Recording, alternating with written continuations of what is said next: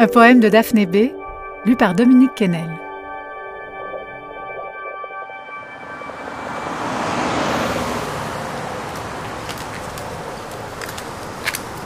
Quelque chose de fragile, comme un brin d'herbe, ou un bateau sculpté dans le noyau d'une olive est tombé dans ma gorge.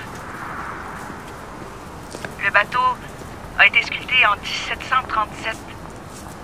Je l'ai vu au National Palace Museum.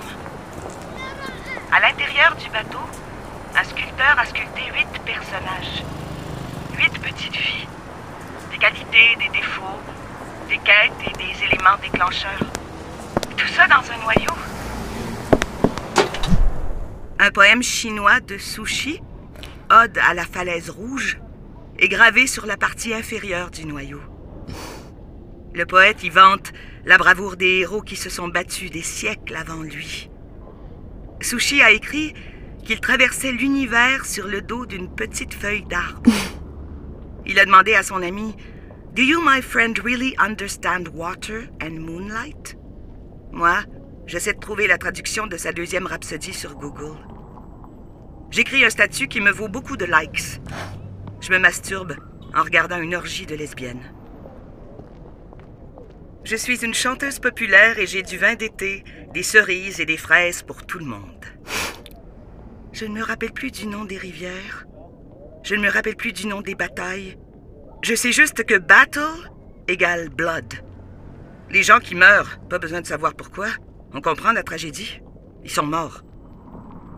Tom me dit qu'il écrit un poème lyrique de 40 pages sur la ville de Hull. Je le connais.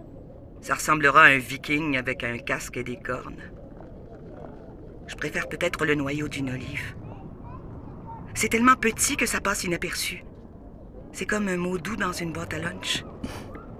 Ce sont des heures et des heures de travail pour arriver à faire un nœud, une boucle avec ses lacets.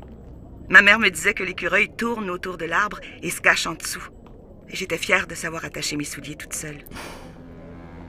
J'imagine Tom réciter son poème.